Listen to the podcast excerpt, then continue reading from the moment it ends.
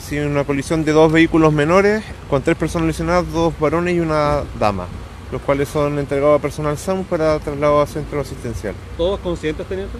Eh, al momento todos conscientes al ser retirados de los vehículos. Por lo que se ve, ¿es una colisión por alcance, teniente?